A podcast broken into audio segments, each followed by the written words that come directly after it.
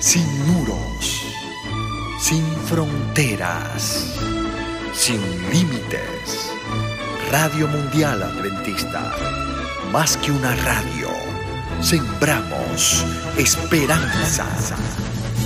La historia de la libertad humana fue escrita con la sangre de un Dios que prefirió morir a vivir sin ti. Él te invita a ver su amor durante esta serie. Amor escrito con sangre. Mirad a mí y sed salvos todos los términos de la tierra, porque yo soy Dios y no hay otro. Su Hijo Jesús es quien nos atrae. Es suficiente con solo mirar. Y yo cuando sea levantado de la tierra, a todos atraeré a mí mismo. Todo aquel que es de la verdad, oye mi voz. Radio Mundial Adventista presenta la serie Amor escrito con sangre.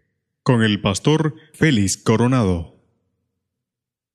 Bienvenido a nuestro quinto tema titulado Cristo, nuestra esperanza. El texto de hoy está en la primera epístola a los Corintios, el capítulo 15, versículo 20. Pero ahora Cristo ha resucitado de los muertos, primicia de los que murieron es hecho. Las fiestas son ocasiones de alegría, son oportunidades de expresar felicidad y gratitud, uniendo a la familia y personas queridas. El pueblo de Israel celebraba varias fiestas a lo largo del año estas fiestas conmemoraban eventos importantes de la historia de la nación que revelaban cómo Dios los había liberado de la esclavitud en Egipto y conducido a una tierra que les daría sustento y comodidad. Por otro lado, las fiestas también eran prefigurativas o tipológicas, ya que señalaban a eventos futuros del plan de redención. Todas las fiestas tenían alguna relación con el Salvador. Las fiestas estaban relacionadas al ciclo agrícola de Israel, marcado por las cosechas y ocurrían en dos estaciones del año. Las fiestas de la primavera, la Pascua, panes ácimos, primicias y Pentecostés o fiestas de las semanas tenían lugar al inicio del año y terminaban al inicio de la cosecha de trigo.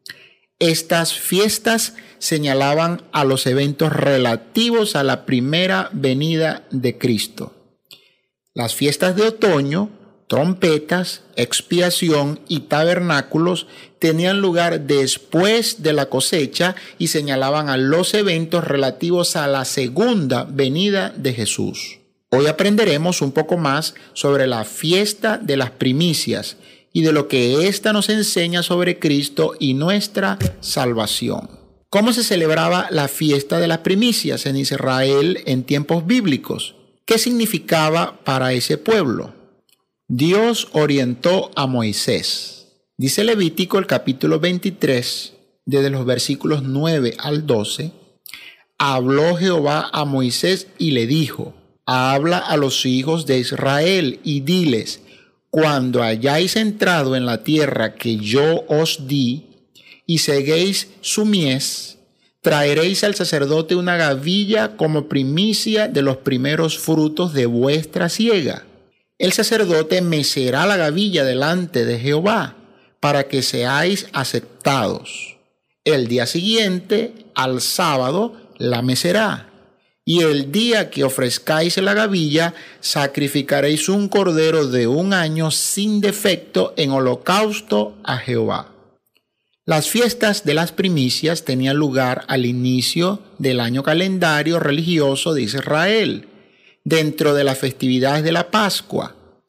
La Pascua era celebrada el día 14 del primer mes y era seguida por la fiesta de los panes ácimos que ocurriría al día siguiente, el 15 de Aviv. Ahora, la fiesta de las primicias era celebrada al día siguiente, el día 16. No era una santa convocación ni una gran fiesta como las otras, sino que tenía que ver con realizar un rito lleno de significado. Así como todas las otras fiestas, el objetivo era hacer que Israel entendiera por medio de los rituales y sacrificios que Dios les había concedido la tierra y las cosechas.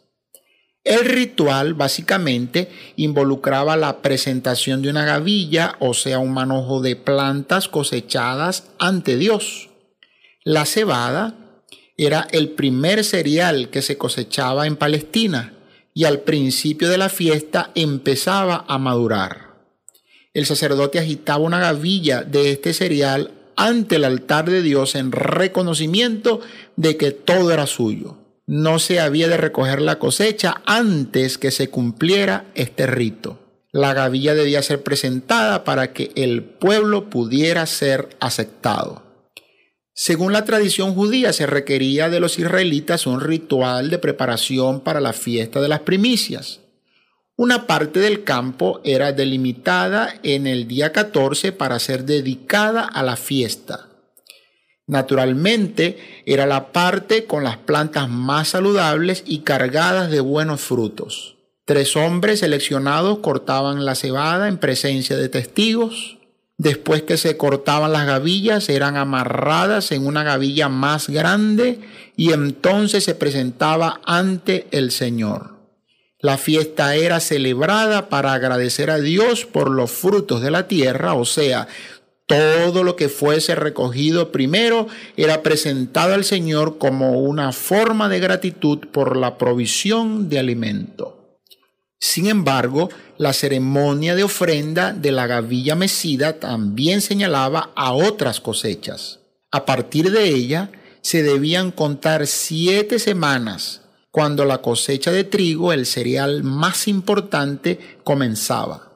Esta era la fiesta de las semanas Pentecostés en el Nuevo Testamento, pues tenía su lugar 50 días después de las fiestas de las primicias. En 1 Corintios 15:20 el apóstol Pablo afirma que Jesús representa la primicia de los que murieron, en una clara referencia a la fiesta de las primicias. Jesús es la primera gavilla del plan de redención su resurrección luego de su muerte en la cruz y presentación ante el Padre poco después fue el cumplimiento exacto del ritual antiguo de la presentación de la gavilla de la cosecha. Después de su resurrección, Jesús se presentó ante el Padre y tuvo la confirmación de que su sacrificio fue aceptado. Así como los primeros granos de cereal eran la señal del sustento y vida para un año más, Jesús, como el pan vivo que descendió del cielo, era la certeza de que habría vida no solo para un año más, sino para toda la eternidad. No solamente vida abundante, verdadera felicidad y paz en el presente, sino la victoria eterna sobre la muerte. Con su resurrección, Jesús garantizó una gran cosecha de salvos resucitados de aquellos que dormían en la sepultura esperando la redención final. Cristo fue la primicia, la señal de garantía de parte de Dios mismo de que la resurrección de los salvos está asegurada. Así como en la visión de José, las gavillas recogidas representaban personas de su familia, el ritual de la gavilla mecida representaba a la persona de Cristo. El cereal también tiene aplicaciones interesantes. La cebada era el cereal que enfrentaba las peores condiciones climáticas para madurar poco después del invierno a principios de la primavera. Era el alimento más barato y el principal en la dieta de los pobres. De la misma forma, Jesús vino a este mundo como un niño pobre vivió como siervo pobre y desde su nacimiento enfrentó las mayores dificultades para salvarnos. Tuvo que enfrentar terribles luchas y adversidades. Por eso el apóstol insta, considerad a aquel que sufrió tal contradicción de pecadores contra sí mismo, para que vuestro ánimo no se canse hasta desmayar. Piense un poco en lo que Jesús tuvo que enfrentar para salvarlo de la muerte eterna. Así como la flor de harina era amasada y presentada delante del Señor en la fiesta de las primicias, Él fue molido por nuestros pecados. Así como la ofrenda debía ser agradable al Señor, la ofrenda de Jesús como Cordero de Dios también agradó al Padre y fue suficiente para nuestra redención. Como primicia, Él fue presentado primero a fin de que fuéramos aceptados. Por medio de Cristo somos aceptados delante de Dios. Tenemos acceso a Él. Antes éramos pecadores en rebelión, ahora somos reconciliados por una cruz puesta entre el cielo y la tierra. Ya éramos amados cuando éramos enemigos de Dios. Ahora en Cristo somos más que aceptados y abrazados en el reino del Padre, así como el hijo o la hija que se había alejado y vuelve a casa. Por lo tanto, Jesús fue aceptado, así nosotros también lo somos. Dios lo acepta. El cronómetro divino es perfecto. En el año en que Cristo dio su vida por nosotros, su resurrección ocurre exactamente en el día de la ofrenda de la gavilla mecida en la fiesta de las primicias. Los planes de Dios son perfectos. Él siempre actúa en el momento correcto. De esa forma actuó a lo largo de la historia sagrada y así Él actúa en nuestra vida. Si tú estás escuchando este mensaje hoy es porque esta es la hora, este es el momento en el que debes oír, porque tú también necesitas de Dios. Sin Él no tienes esperanza de un futuro mejor. Solamente en Él encontrarás el perdón y la transformación que tanto necesitas para vivir. Y es que los que creen en Jesús y ponen su fe enteramente en Él, no se desesperan ante la muerte, pues saben que Cristo fue la primicia. La muerte de Cristo fue algo tan poderoso que en el exacto momento en que Él dio su último suspiro en la cruz, hubo personas que resucitaron en Jerusalén. Dice en el Evangelio según San Mateo, el capítulo 27, versículos 51 y 52, la tierra tembló las rocas se partieron, los sepulcros se abrieron y muchos cuerpos de santos que habían dormido se levantaron. Aquellos resucitados fueron trofeos de victoria de Jesús sobre la muerte y eran solo una muestra, las primicias, de la gran cosecha de salvos que vendrá. En Apocalipsis la segunda venida de Jesús está representada como una vasta cosecha en todo el planeta. En el descripto, simbólicamente, con una hoz en su mano para con ella cosechar a la humanidad, trayendo salvación y juicio a la tierra. ¿Cómo la resurrección de Jesús se relaciona entonces con la resurrección de todos los salvos?